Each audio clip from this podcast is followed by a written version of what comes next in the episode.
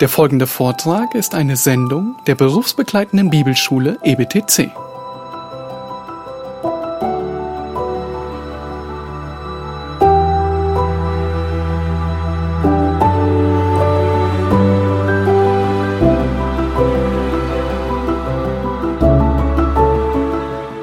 Das ist der Himmel auf Erden. Mein letzter Urlaub. Mein neues Auto.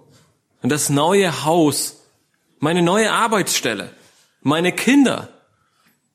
Was auch immer es sein mag, wir versuchen uns den Himmel auf die Erde zu holen. Es kann aber auch gut sein, dass ich den Himmel nicht auf die Erde bekomme. Denn es gibt Beschränkungen. Ich kann gar nicht in den Urlaub. Bis vor kurzem hatten die Autohäuser noch zu. Geld für ein neues Haus habe ich auch nicht. Vielleicht habe ich sogar meinen Job, meine Arbeitsstelle verloren. Und die Kinder?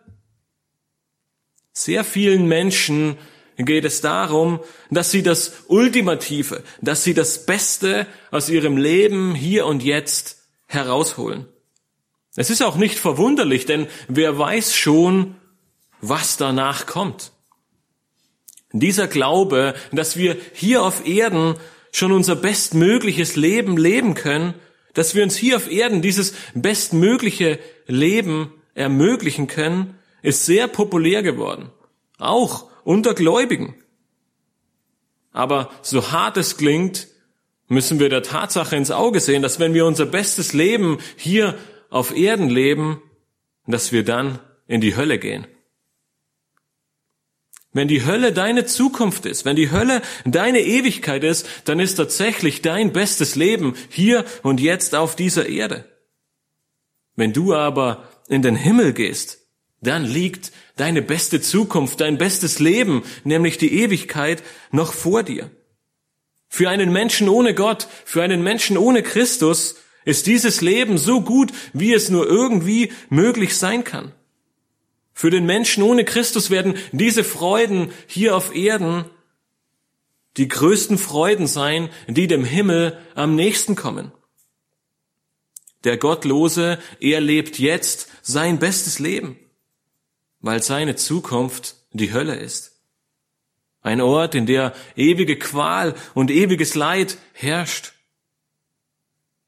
Aber wenn du es an Jesus Christus als deinen Retter glaubst, dann ist jeglicher Schmerz und jegliches Leid, das du hier und jetzt in diesem Leben auf dieser Erde lebst, der einzige Schmerz und das einzige Leid, das du je erfahren wirst.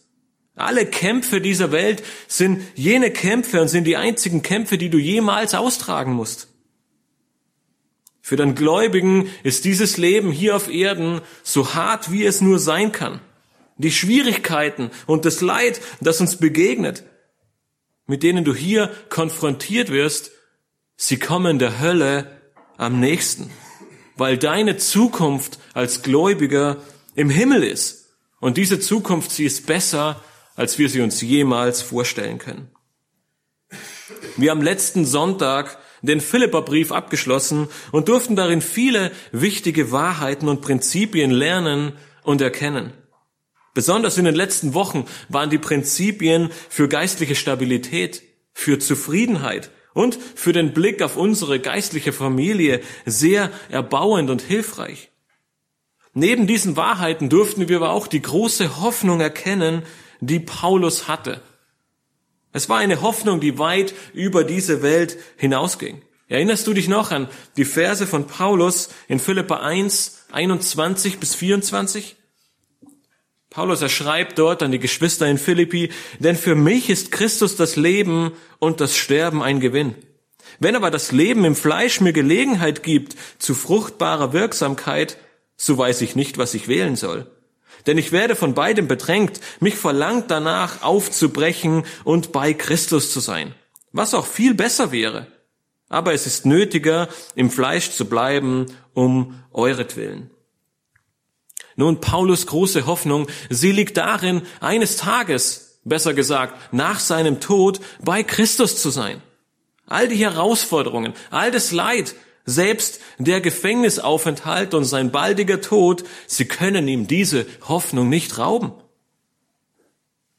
Er war sich dessen bewusst, dass er ein Himmelsbürger ist, dass seine Ewigkeit woanders ist als hier auf dieser Erde. Und diese Tatsache, die ruft er auch den Gläubigen zu. Wenn ihr euch noch an Philippa 3, Vers 20 und 21 erinnert, wo Paulus sagt, unser Bürgerrecht aber ist im Himmel, von woher wir auch den Herrn Jesus Christus erwarten, als den Retter, der unseren Leib der Niedrigkeit umgestalten wird so dass er gleichförmig wird seinem Leib der Herrlichkeit, vermöge der Kraft, durch die er sich selbst auch alles unterwerfen kann. Liebe Geschwister, welch größere Hoffnung kann es geben? Jeder Christ hat sein Bürgerrecht im Himmel. Er darf darauf warten, dass der Retter, dass Jesus Christus wiederkommt und ihn zu sich holt. Unser Leib der Niedrigkeit, er wird umgestaltet zu einem Leib der Herrlichkeit. Und wir werden dort sein, wo Gott ist, alle Zeit. Hast du dir jemals Gedanken darüber gemacht? Hast du jemals etwa einige mehrere Gedanken darüber verschwendet? Äh, eigentlich ist es gar kein Verschwenden, sondern es ist was Positives, über den Himmel nachzudenken. Nun egal, von woher du kommst und von wo auch immer du heute zuhören würdest. Ob Deutscher, Österreicher, Schweizer, Amerikaner, Inder oder Chinese. Wir alle haben eines gemeinsam. Wir alle durften oder mussten in der Schule alles über unser Herkunftsland lernen, nicht wahr? Die geografische Beschaffenheit, die Einwohnerzahl, die Geschichte unseres Landes, die Staatsform und viele weitere Dinge. Hast du dir als Gläubiger jemals Gedanken über dein Land gemacht, nämlich über den Himmel? Als Gläubiger wirst du dort deine Ewigkeit verbringen. Nun, wie wird es im Himmel sein? Wer kommt eigentlich in den Himmel? Wann komme ich dorthin? Wie wird es im Himmel aussehen? Werden wir uns im Himmel überhaupt noch kennen? Und die vielleicht wichtigste Frage, warum soll ich mich eigentlich auf den Himmel freuen? Was ist denn die große und ewige Hoffnung des Himmels? Nun, nachdem uns Paulus in den letzten Monaten mehrmals daran erinnert hat, dass wir Himmelsbürger sind, dass es eine große Hoffnung gibt, die weit über diese Welt hinausgeht und dass wir eine Ewigkeit dort mit Gott verbringen dürfen, wollen wir uns in einer kleinen Predigtreihe von drei Predigten etwas mehr mit diesem Thema beschäftigen und uns ansehen, was der Himmel ist, nämlich unsere ewige Hoffnung und Heimat. Diese Predigten, sie sollen dazu dienen, dass du dir vor Augen führst, was Gott für dich bereitet hat. Du sollst erkennen, mit welch unermesslicher Gnade dich Gott überschüttet und welch große Hoffnung du vor Augen haben darfst. Nun, zu welchem Zweck? Zum einen, dass du Hoffnung und Freude hast, selbst in dunklen Zeiten, vielleicht in dieser Zeit, die dir arg zu schaffen macht.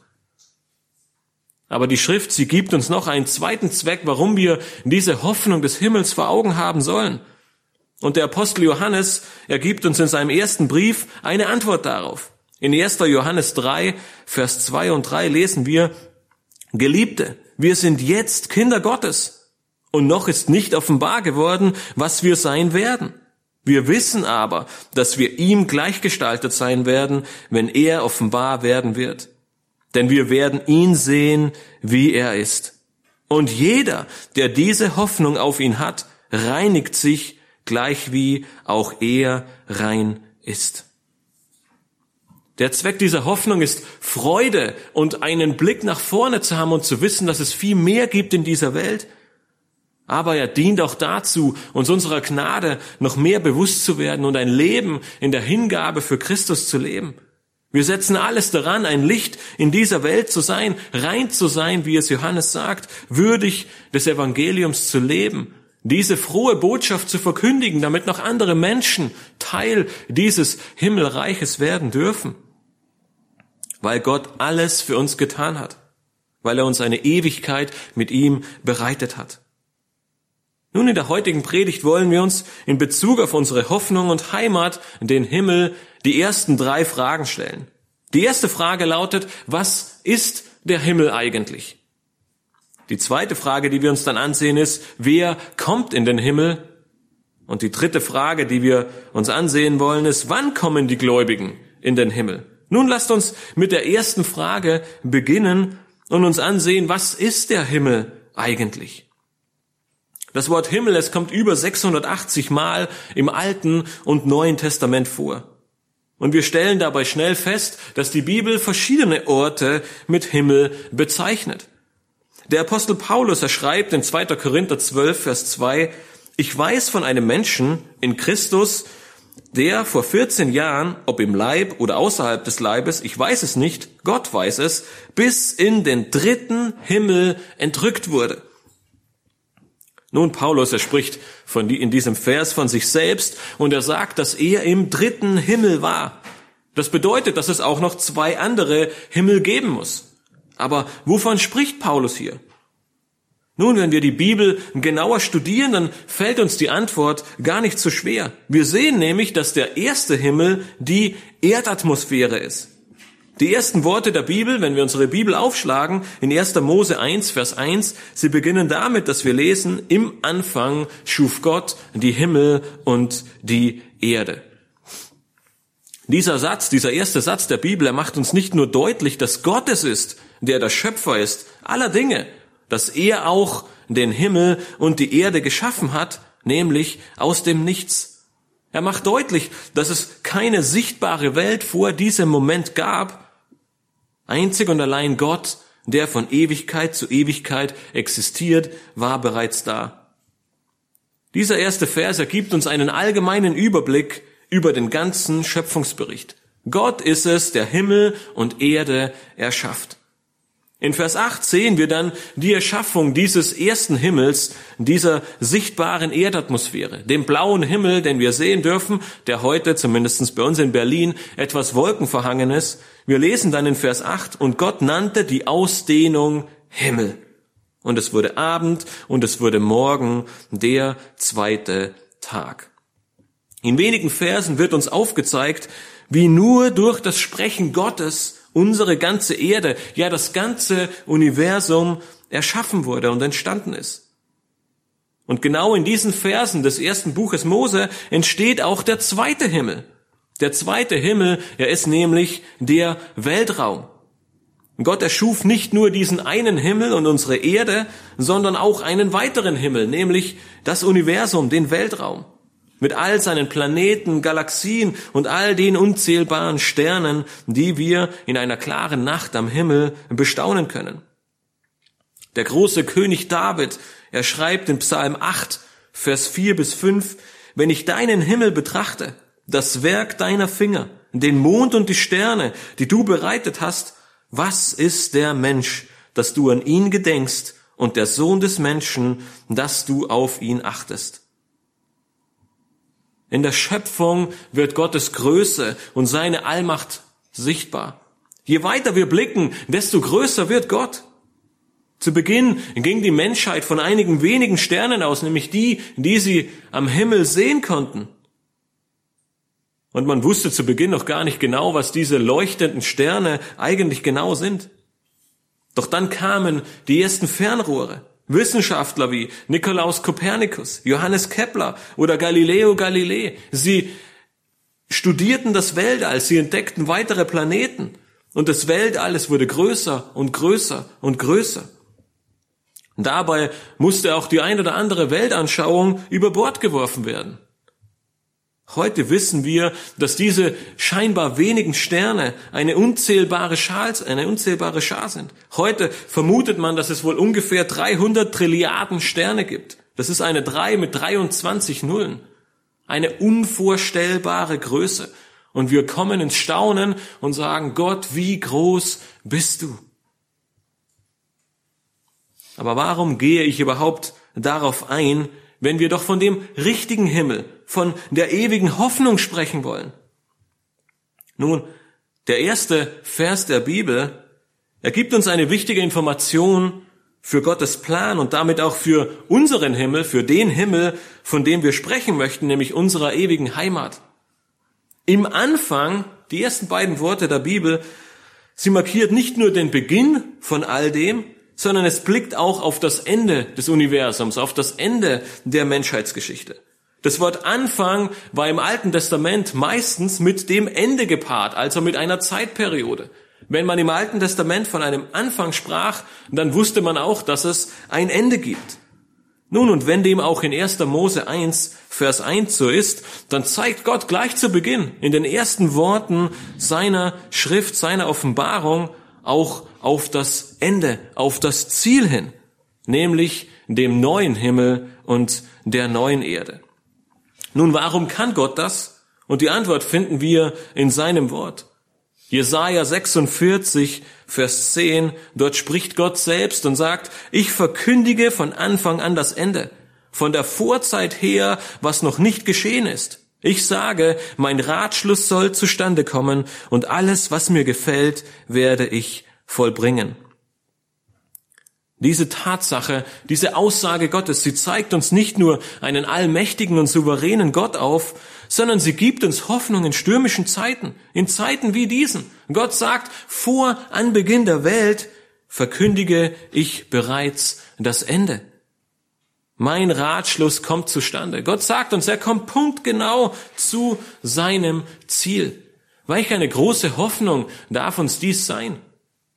Gerade in Zeiten wie diesen, wo wir vor großen Herausforderungen stehen, wo wir uns nicht treffen können, wo es viele Dinge gibt, mit denen wir vielleicht unzufrieden sind, so dürfen wir wissen, dass Gott zu seinem Ziel kommt, egal was passiert. Anhand von Gottes Schöpfung, anhand von diesen ersten beiden Himmeln können wir Gottes Größe und seine Allmacht erkennen. Voller Hoffnung können wir deswegen zum Höhepunkt dieser ersten Frage nach dem, was ist der Himmel blicken, nämlich zum dritten und letzten Himmel. Der dritte Himmel, er ist der Wohnort Gottes. Dieser Himmel ist es, auf den wir hoffen. Dieser Himmel ist es, an dem alle Gläubigen Anteil haben, in dem sie Bürger dieses Himmels sind. Es ist der Ort, den wir im Gegensatz zu den anderen beiden Himmeln nicht sehen können. Und dennoch dürfen wir wissen, dass es ihn gibt. Bei Jesu Taufe lesen wir in Matthäus 3, Vers 17, und siehe, eine Stimme kam vom Himmel, die sprach, dies ist mein geliebter Sohn, an dem ich wohlgefallen habe. Gott selbst, er spricht vom Himmel herab. Die Stimme, sie kommt direkt aus dem Wohnort Gottes. Und wir dürfen noch weitergehen und sehen, dass Jesus selbst von dort kam. Er kam vom Himmel herab und er kehrte nach seiner Auferstehung auch wieder dorthin zurück. Wenn du dich noch an die Predigt von Matthias an Ostersonntag erinnern kannst, Paulus erschreibt in 1. Korinther 15, 47 in Bezug auf die Herkunft Jesu, der erste Mensch ist von der Erde, irdisch. Der zweite Mensch ist der Herr aus dem Himmel.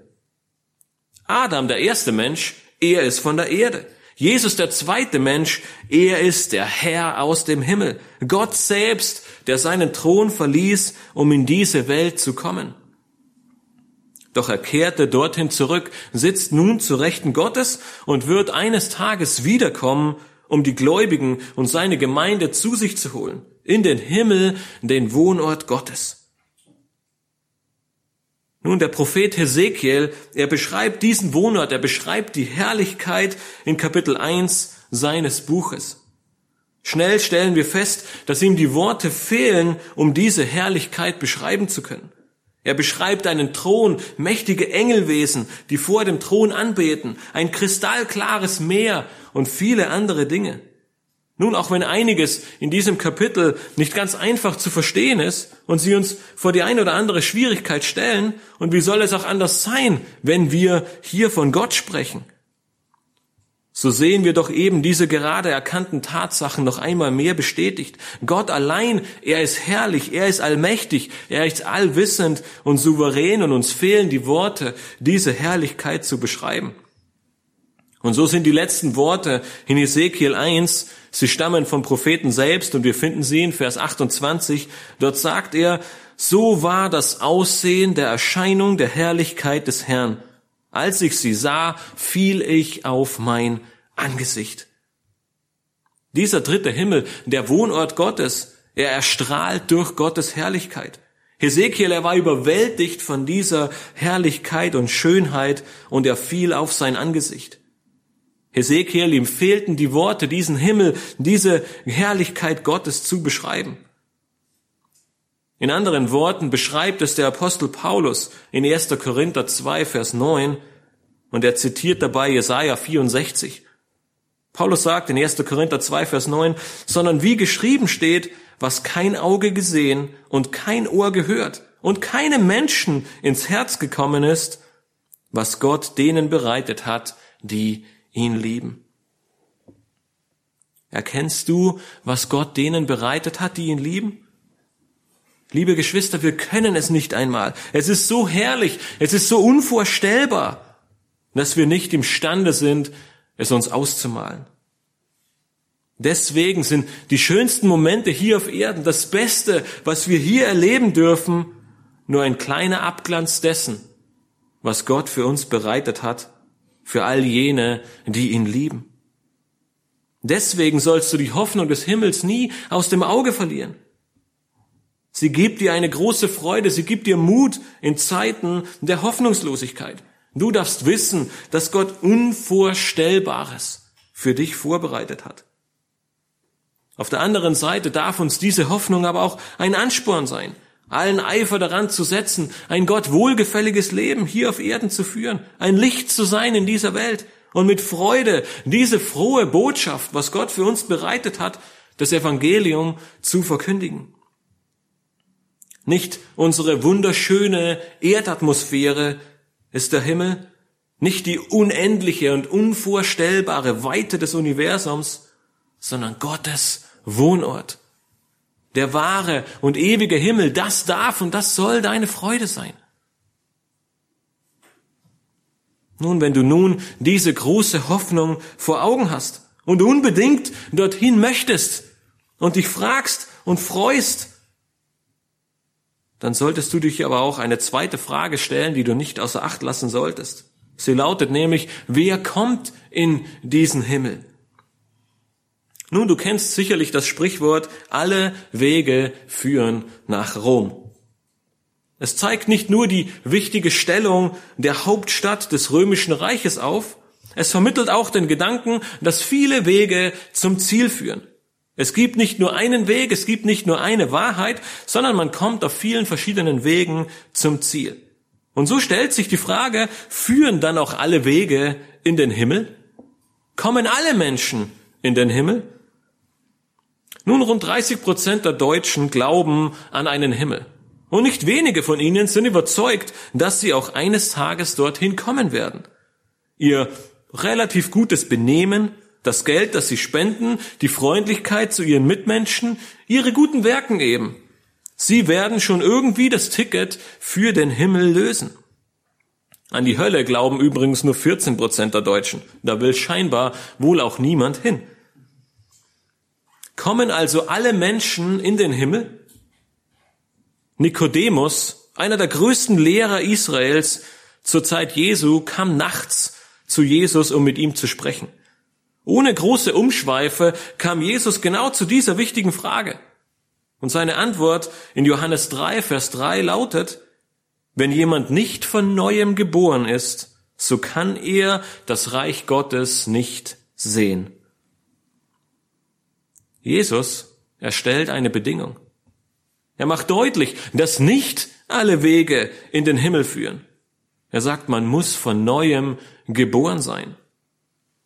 Und im letzten Buch der Bibel, in Offenbarung 20, Vers 15, lesen wir, und wenn jemand nicht im Buch des Lebens eingeschrieben gefunden wurde, so wurde er in den Feuersee geworfen. Am Ende der Tage wird jeder Mensch vor Gott zur Rechenschaft gezogen werden. Ob er will oder nicht. Ob er daran glaubt oder nicht. Es ist völlig egal. Dieser Tag, er wird kommen, ob du darauf vorbereitet bist oder nicht.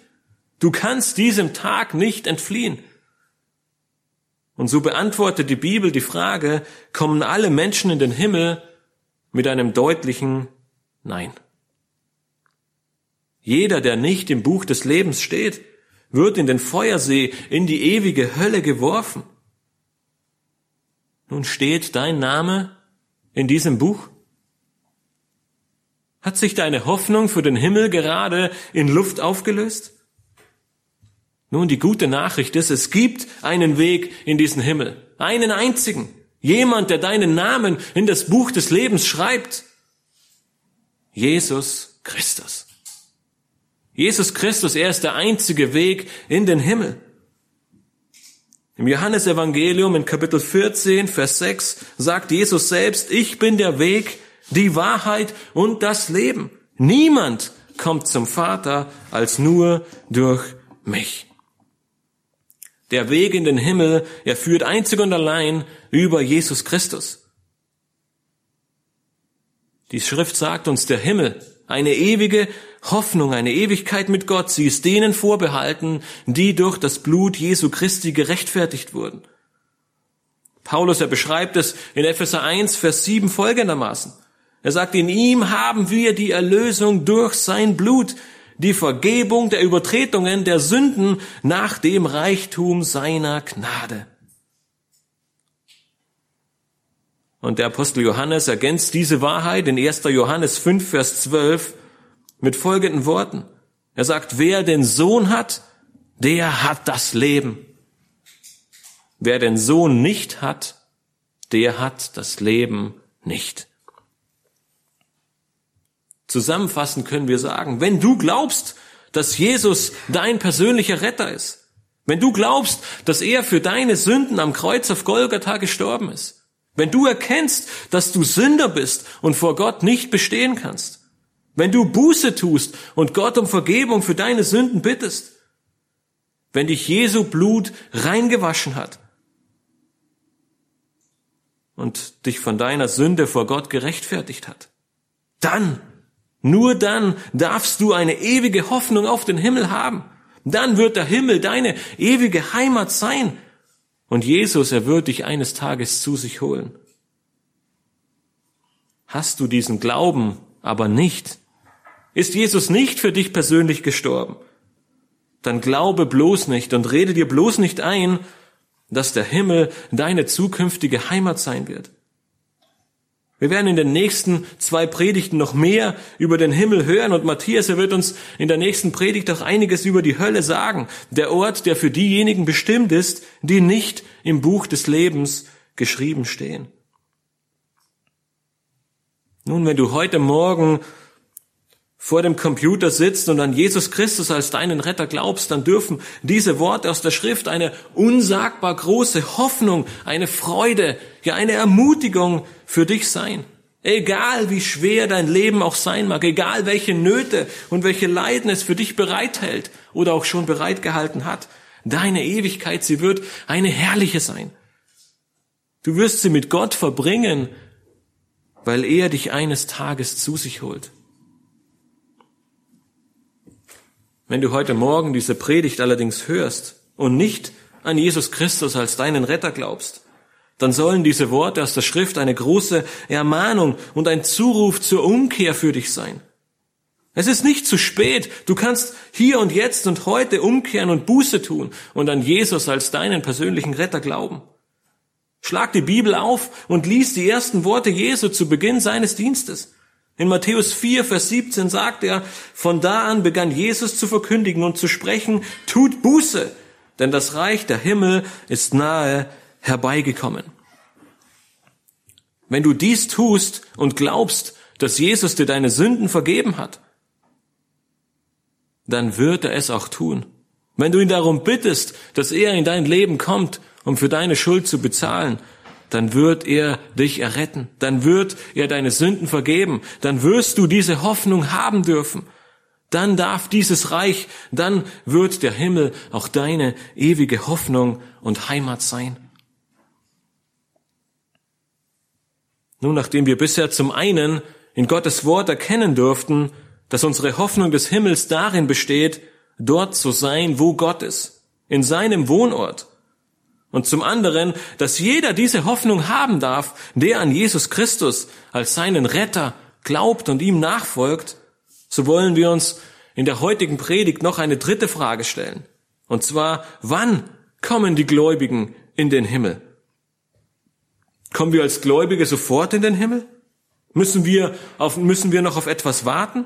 Gibt Gottes Wort uns einen Zeitplan für unsere Ewigkeit mit ihm? Nun, all diese Fragen können wir mit einem Ja beantworten. Erinnert ihr euch noch an die Worte von Paulus in Philippa 1, Vers 23? Wir haben sie zu Beginn gelesen. Dort sagt Paulus, denn ich werde von beidem bedrängt. Mich verlangt danach, aufzubrechen und bei Christus zu sein, was auch viel besser wäre. Nun, Paulus feste Überzeugung und Hoffnung war es, nach seinem Tod unmittelbar bei Christus zu sein. Ganz ähnliche Worte der Hoffnung gibt Jesus selbst, und zwar jemanden, der nicht damit gerechnet hätte, dass er in diese Situation kommt, dem Schächer am Kreuz. In Lukas 23, Vers 43 lesen wir, und Jesus sprach zu ihm, Wahrlich, ich sage dir, heute wirst du mit mir im Paradies sein. Jeder Gläubige, er darf diese große, diese unumstößliche Hoffnung haben, nach seinem Tod bei Christus zu sein. Paulus, er hatte sie und Jesus, er gibt sie dem bußfertigen Räuber am Kreuz. Aber dennoch sehen wir in der Schrift noch weitere Aspekte, beziehungsweise können Gottes Heilsplan erkennen. Und so wollen wir diese Frage nach dem Wann in drei Kategorien unterteilen. Die erste große Kategorie, wann sind wir in dem Himmel, werden wir in unserem Tod beziehungsweise in der Entrückung erkennen. Eine zweite Kategorie, die wir sehen, die Gott für uns vorbereitet hat, ist das tausendjährige Reich. Und die dritte Kategorie, die wir am Ende sehen dürfen, der neue Himmel und die neue Erde. Nun lasst uns mit dem ersten Punkt beginnen, denn anhand von Paulus und dem Schächer am Kreuz können wir erkennen, dass Gott jeden Gläubigen nach seinem Tod zu sich holt. Noch heute wirst du mit mir im Paradies sein, sagt Jesus dem Schächer am Kreuz. Nun, das Wort Paradies, es kommt nur wenige Male in Gottes Wort vor und es wird aber immer mit dem Himmel gleichgesetzt. Jesus sagt also mit anderen Worten, noch heute wirst du mit mir im Himmel sein. Welch eine große Hoffnung, liebe Geschwister. Gleichzeitig lesen wir, dass Jesus den Gläubigen bei seiner Himmelfahrt zugesichert hat, dass er wiederkommen wird, um sie zu sich zu holen. Schon in den letzten Stunden vor seinem Tod teilte er den Jüngern diese große Freude und Hoffnung mit. In Johannes 14, Vers 3 lesen wir, und wenn ich hingehe und euch eine Stätte bereite, so komme ich wieder und werde euch zu mir nehmen, damit auch ihr seid, wo ich bin. Jesus sagt den Jüngern, dass er eine Wohnung für alle Gläubigen im Haus seines Vaters vorbereitet und eines Tages wird er wiederkommen, um die Gläubigen zu sich zu holen und sie diese Wohnung beziehen dürfen. Aber das ist bis heute nicht passiert, oder? Nun, jetzt könnte man Angst, Sorgen und Zweifel bekommen. Und genau so ging es den Gläubigen in Thessalonich. Die Jahre nach der Himmelfahrt, sie vergingen. Die ersten Gläubigen, sie starben und eine gewisse Angst oder eine gewisse Unsicherheit oder Sorge machte sich breit. Was wird wohl mit uns geschehen? Was passiert mit den Verstorbenen in Christus? Sind sie doch verloren? Werden sie nicht wieder auferstehen? Gibt es keine Hoffnung für sie?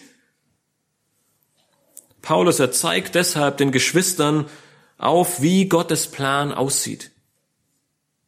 Damit sie sich keine Sorgen machen müssen, schreibt er ihnen in 1. Thessalonicher 4, Vers 15 bis 18 folgende Worte. Er sagt, denn dann, denn das sagen wir euch in einem Wort des Herrn. Wir, die wir leben und bis zur Wiederkunft des Herrn übrig bleiben, werden den Entschlafenen nicht zuvorkommen. Denn der Herr selbst wird, wenn der Befehl ergeht und die Stimme des Erzengels und die Posaune Gottes erschallt, vom Himmel herabkommen und die Toten in Christus werden zuerst auferstehen. Dann werden wir, die wir leben und übrig bleiben, zusammen mit ihnen entrückt werden in Wolken, zur Begegnung mit dem Herrn in die Luft, und so werden wir bei dem Herrn sein alle Zeit. So tröstet nun einander mit diesen Worten. Diese Worte, die Paulus an die Geschwister in Thessalonik richtet, sie sind Worte des Trostes. Paulus, er spricht hier von einem Ereignis, welches wir als Entrückung bezeichnen. Er schreibt, wir werden entrückt werden in Wolken eines Tages, um bei Jesus zu sein, alle Zeit. In den deutschen Übersetzungen wird dieses griechische Wort für entrückt meist mit an sich reißen oder rauben oder entreißen oder auch entrücken übersetzt. Es wird im Neuen Testament 14 Mal verwendet und zwar meistens für stehlen oder entreißen oder weg oder mitnehmen. Außer in diesem Abschnitt an die Thessalonicher wird dieses Wort noch an zwei weiteren Stellen für ein Entrücken in den Himmel verwendet. Wir haben vorhin schon 1. Korinther 12, Vers 2 bis 4 gelesen, wo Paulus von seiner Entrückung in den dritten Himmel spricht. Und dann finden wir es noch ein zweites Mal in Offenbarung 12, Vers 5, wo es für die Himmelfahrt Jesu gebraucht wird.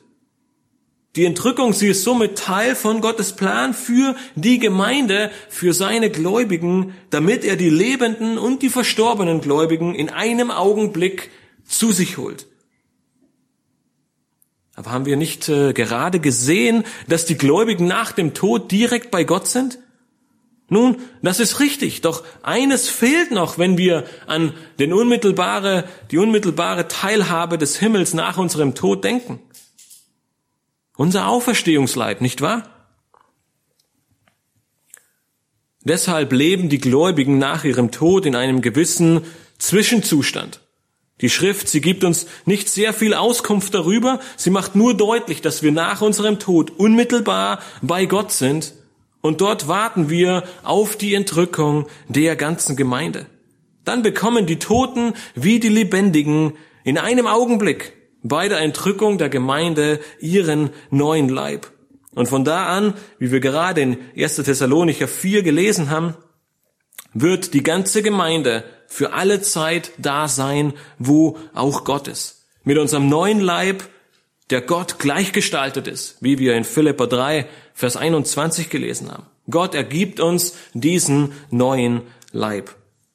Und ich komme nochmals auf die Osterpredigt von Matthias zu sprechen, denn in 1. Korinther 15, 51 und 52 lesen wir von dieser großen Hoffnung.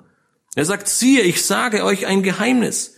Wir werden zwar nicht alle entschlafen, wir werden aber alle verwandelt werden, plötzlich in einem Augenblick, zur Zeit der letzten Posaune.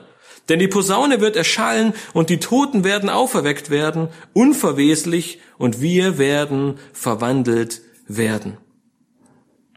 Nun, dieser sogenannte Zwischenzustand, es ist eigentlich ein bisschen ein schlechtes Wort, weil es vermittelt den Eindruck, dass man irgendwo abgestellt wird, aber dem ist nicht so. Aber dieser Zwischenzustand, er führt uns auf direktem Weg zu Gott. Es ist also keine Abstellkammer, sondern wir sind die ganze Zeit bei Gott und dennoch fehlt noch etwas. In Gottes wunderbarem Plan hat er festgelegt, dass er in einem Augenblick die ganze Gemeinde, alle Verstorbenen und die Lebenden zu sich holen wird. Und mit der Entrückung werden wir, wie wir gerade gelesen haben, diesen neuen Leib bekommen. Wir werden als Gläubige damit dem Leib Christi gleichförmig gemacht. Nun, da die Entrückung somit von sehr zentraler Bedeutung für die Gläubigen ist, stellte sich über Jahrhunderte immer wieder die Frage, wann wird dann diese Entrückung sein? dadurch wurden auch mehrere verschiedene Sichtweisen entwickelt. Nicht selten kam es leider auch zum Streit. Aber was ist das wirklich grundlegend Wichtige, wenn wir über den Zeitpunkt der Entrückung nachdenken? Was dachten Paulus und die Gläubigen damals? Jesus und auch die Apostel weisen deutlich darauf hin, dass die Gläubigen stets bereit sein müssen für die Ankunft des Herrn. Wir, haben, wir lesen Ausdrücke von, wenn der Befehl ergeht. Es wird plötzlich sein, in einem Augenblick. Der Sohn des Menschen kommt in einer Stunde, in der es niemand meint. Wir wissen weder Tag noch Stunde. Diese wichtigen Aussagen im Neuen Testament reichen, um uns deutlich zu machen, Paulus die Apostel, ja Jesus selbst hat es angekündigt, sie rechnen mit einer baldigen Entrückung. Alle Generationen vor uns rechneten damit, dass Jesus jederzeit wiederkommen kann. Und auch wir sollten jederzeit bereit sein. Jesus, er kann jederzeit wiederkommen. Welch eine große Hoffnung. Und Paulus, die Apostel, ja das ganze Neue Testament, sie nutzen diese Hoffnung. Sie soll uns antreiben. Sie soll uns zu einem Leben bringen, dass wir für Christus leben, weil wir nicht wissen, ob er heute, morgen oder nächste Woche kommt. Jederzeit kann er da sein. Und wir möchten, dass er uns vorfindet als eine reine, als eine reine Gemeinde, als eine Gemeinde, die danach strebt, ihm die Ehre zu geben. Als eine Gemeinde, die alles daran setzt, diese frohe Botschaft des Evangeliums weiter zu verkündigen. Nun, jetzt würden wir denken, was kann noch kommen? Aber das ist immer noch nicht alles. Die Entrückung, sie ist nämlich immer nur noch ein Teil seiner zweiten Wiederkunft. Es kommt noch mehr. Jesus Christus, er wird eines Tages kommen, um die Menschen, die nicht an ihn glauben, zu richten. Wir sprechen von seiner Wiederkunft in Macht und Herrlichkeit. Nach dieser großen Trübsal, von der wir im Buch der Offenbarung lesen, wird Jesus in Macht und Herrlichkeit wiederkommen. Genauso wie Gottes Wort es vorhergesagt hat. Und wir Gläubige, wir werden mit ihm kommen. Das ist der zweite Abschnitt in der Frage nach dem Wann. Das tausendjährige Reich. Nachdem Jesus bei seiner Wiederkunft die noch lebenden und ungläubigen Menschen gerichtet hat, wird Christus ein tausendjähriges Reich aufrichten, wo er auf dem Thron Davids für tausend Jahre regieren wird. Bereits im Alten Testament wurde dieses Reich angekündigt. Der Prophet Jesaja berichtet uns in Kapitel 65 davon. Und wir lesen von Vers 20 bis Vers 25 von dieser Zeit, von diesem tausendjährigen Reich. Es soll dann nicht mehr Kinder geben, die nur ein paar Tage leben, noch Alte, die ihre Jahre nicht erfüllen sondern wer hundertjährig stirbt, wird noch als junger Mann gelten. Und wer nur hundert Jahre alt wird, soll als ein vom Fluch getroffener Sünder gelten. Sie werden Häuser bauen und sie auch bewohnen, Weinberge pflanzen und auch deren Früchte genießen. Sie werden nicht bauen, damit es ein anderer bewohnt und nicht pflanzen, damit es ein anderer ist. Denn gleich dem Alter der Bäume wird das Alter eines Volkes sein. Und was ihre Hände erarbeitet haben, werden meine Auserwählten auch verbrauchen. Sie werden sich nicht vergeblich mühen und nicht Kinder für einen jähen Tod zeugen. Denn sie sind der Same der Gesegneten des Herrn und ihre Splösslinge mit ihnen. Und es wird geschehen, ehe sie rufen, will ich antworten. Während sie noch reden, will ich sie erhören. Wolf und Lamm werden einträchtig weiden und der Löwe wird Stroh fressen wie das Rind und die Schlange wird sich vom Staub nähern. Sie werden nicht Schaden noch Verderben anrichten auf meinem ganzen heiligen Berg, spricht der Herr. Wenn Jesus dieses tausendjährige Reich aufrichtet, dann ist es tatsächlich ein Stück weit Himmel auf Erden, den wir auf diesem Planeten erleben dürfen. Christus selbst, er wird regieren und es wird ein paradiesähnlicher Zustand herrschen. Die Menschen, sie werden wieder deutlich älter. Kinder müssen nicht im jungen Alter an Krankheiten sterben. Der Löwe, er wird neben dem Lamm liegen, weil er kein Fleischfresser mehr ist. Das Buch der Offenbarung, es widmet sich in Kapitel 20 diesem tausendjährigen Reich und verdeutlicht, dass Jesus zu dieser Zeit auf der Erde herrschen wird.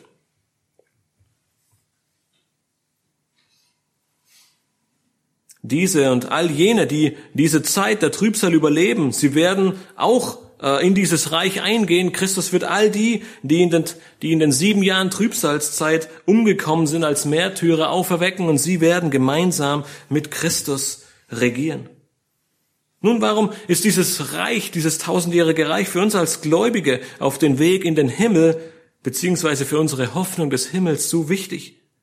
Die Antwort, wir finden sie ein Kapitel vor diesem tausendjährigen Reich, nämlich in Offenbarung 19, Vers 14.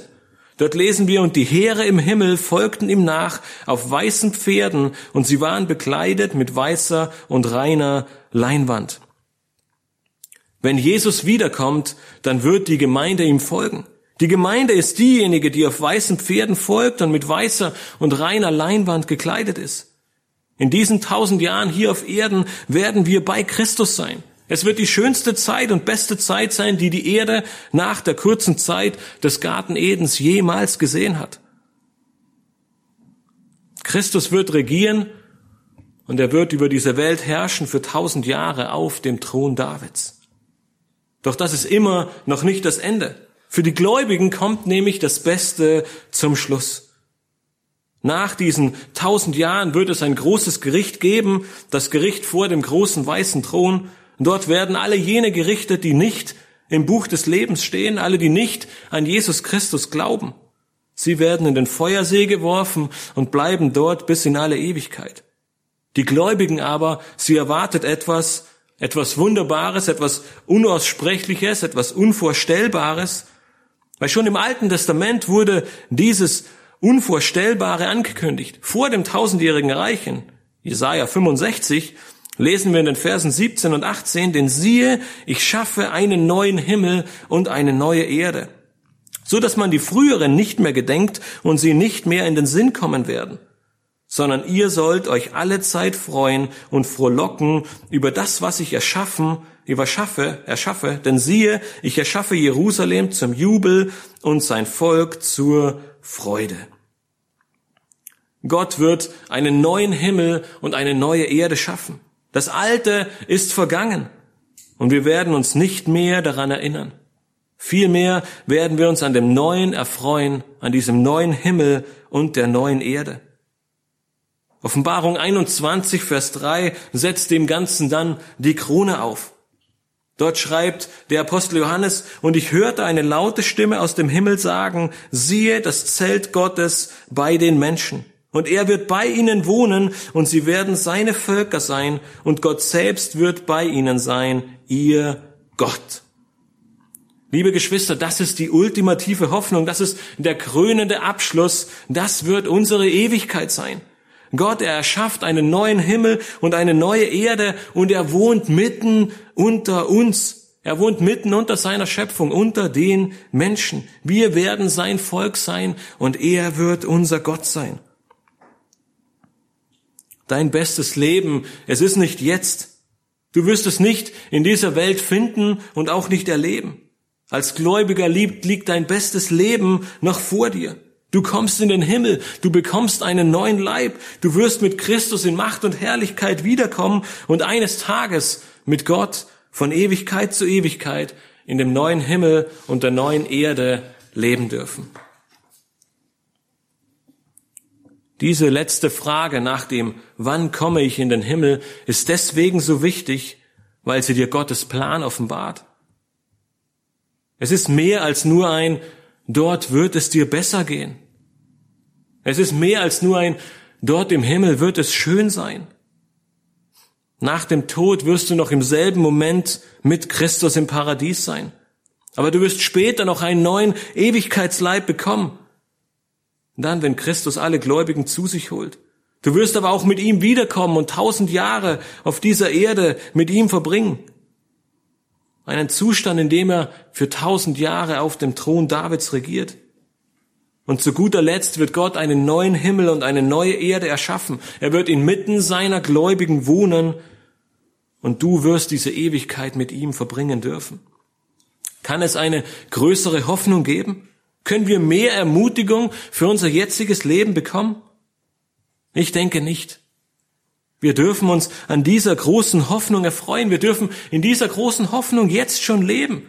Egal was kommen mag, egal wie schwer die Zeiten werden, egal wie grauenvoll es hier auf diesem Planeten auch werden mag. Es ist eine kurze Zeit im Vergleich zur Ewigkeit und es ist das Schlimmste, was wir für unsere, für unser ganzes Leben, für unsere ganze Ewigkeit je erleben werden. Denn was danach kommt, ist unvorstellbar herrlich. Diese Hoffnung, sie kann dir auch niemand nehmen. Diese Hoffnung, sie ist größer als alles, was wir vorstellen können. Denn niemand geringerer als Gott selbst hat dir all das versprochen. Nun, wir haben uns in dieser ersten Predigt die ersten drei Fragen zum Himmel, unserer ewigen Hoffnung und Heimat gestellt. Wir dürften bereits ein wenig erkennen, was der Himmel ist, wer in den Himmel kommt und wann wir als Gläubige in den Himmel kommen. In den nächsten Predigten über den Himmel werden wir noch sehen, wie es dort aussehen wird, wie unsere Beziehung dort aussehen. Aber auch, wie der zweite Weg die Hölle sein wird. Zum Abschluss werden wir die ultimative Freude und Hoffnung in Gottes Wort finden und staunen, worauf wir uns im Himmel alles freuen dürfen und was Gott dort für uns bereitet hat. Diese Hoffnung, diese Freude, sie soll in deinem Leben aber auch noch etwas anderes bewirken, nämlich ein Leben der Hingabe und der Nachfolge Christi. Wenn du diese Ewigkeit vor Augen hast, wenn du siehst, was Gott alles für dich bereitet hat, willst du dann dein Leben hier vergeuden? Willst du es nicht in den Dienst Christi stellen? Charles Spurgeon, er sagte in Bezug auf den Himmel einmal Folgendes. Er sagte, ein Mensch, der Gott nicht fürchtet, wird mit leichtem Gewissen alle seine Gesetze brechen. Aber jemand, dessen Lieblingsplatz der Himmel ist, dem es vergönnt ist, bei königlichen Banketten zu sitzen, der die ewige Liebe Gottes zu ihm kennt, derjenige kann es nicht ertragen, dass es irgendeinen bösen Weg in ihm gibt, der den Geist betrübt und dem Namen Christi Schande bringt. Eine sehr kleine Sünde, wie die Welt es nennt, ist für einen wahrhaftigen Christen eine sehr große Sünde. Diese Hoffnung, die wir im Himmel haben dürfen, diese Hoffnung, die wir heute ein klein wenig sehen durften und die in den nächsten Wochen hoffentlich noch größer wird, sie soll uns nicht nur Ruhe und Freude und Frieden schon in dieser Welt verschaffen, weil wir wissen dürfen, dass das Beste erst noch kommt, sondern sie soll uns auch eine Hoffnung geben, bei der wir im Blick haben und nach dem streben, was wir in den letzten Monaten im Philipperbrief gelernt haben. Dass wir würdig des Evangeliums wandeln. Dass wir eines Sinnes als eine Gemeinde in Einheit für das Evangelium kämpfen. Dass wir ohne Murren und Bedenken unser Leben leben. Dass wir leuchten als Lichter in dieser Welt. Dass wir uns alle Zeit im Herrn erfreuen und wenn wir auf letzten Sonntag zurückblicken, dass wir uns an unserer geistlichen Gemeindefamilie erfreuen dürfen und einander dienen. Liebe Geschwister, lasst uns diese Hoffnung stets im Blick behalten. Lasst uns viel mehr über den Himmel nachdenken. Auch wenn die Schrift uns vieles nicht sagt und wir vieles gar nicht begreifen können, weil es schöner ist als alles, was wir jemals gesehen haben oder jemals gehört haben. Und dennoch ist es die größte Hoffnung, die noch vor uns liegt, die größte Freude, an der wir uns erfreuen dürfen in dieser Zeit und in allem, was noch kommen mag. Und lasst uns diese Hoffnung im Blick haben und voller Freude ein Leben leben, das Christus in allem die Ehre gibt, indem wir auf ihn blicken und dankbar sind für das, was er uns in seiner großen Gnade schenkt. Lasst uns am Ende gemeinsam beten. Himmlischer Vater, wir möchten dir von Herzen danken, dass du uns nicht im Unklaren lässt, was wir als Gläubige noch alles erwarten dürfen, was du für uns bereitet hast für alle Ewigkeit. Herr, wir möchten dir danken, dass wir einen kleinen Blick in den Himmel tun dürfen und erkennen dürfen, dass er größer und herrlicher und wunderbar ist, wunderbarer ist als alles, was wir uns vorstellen können. Und deswegen wollen wir beten, wie wir vorher in unserem Monatslied gesungen haben. Mit allem, was ich bin und mit allem, was ich habe, bringe ich meinem Retter Dank. Herr, wir möchten dich loben und preisen. Wir möchten mit der ganzen Schöpfung mit einstimmen und dich anbeten, Herr Jesus Christus. Wir möchten dich loben und preisen und dir danken, dass wir schon jetzt in dieser Welt, in guten wie in schlechten Zeiten, diese Hoffnung im Blick behalten dürfen und uns daran erfreuen dürfen, dass du uns nicht, dass du uns nicht nur errettet hast, dass wir nicht nur irgendwo sein dürfen, sondern dass du ein, eine Ewigkeit mit dir für uns bereitet hast, Herr, dass du uns einen neuen Leib schenkst, dass wir mit dir auf diese Erde zurückkommen dürfen, um tausend Jahre deiner herrlichen Regierung hier verbringen dürfen und dass du uns danach einen neuen Himmel und eine neue Erde schenkst, in der du mitten unter uns wohnst. Herr, lass uns diese Hoffnung nicht aus dem Blick verlieren und lass uns diese Hoffnung auch ein Ansporn sein, voller Freude in dieser Welt zu leben, den Menschen das Evangelium zu verkündigen und zu wissen, dass die schönsten Dinge, die wir hier erleben dürfen, nur ein kleiner Abglanz deiner wunderbaren Herrlichkeit sind und dass die schlimmsten Dinge, die wir hier erleben, nur eine kleine Vorschau auf die Hölle sind, die wir aber nie erleben müssen, sondern Wir dürfen eine Ewigkeit mit dir verbringen. Herr, dir allein gebührt die Ehre und dich möchten wir loben und preisen. Amen.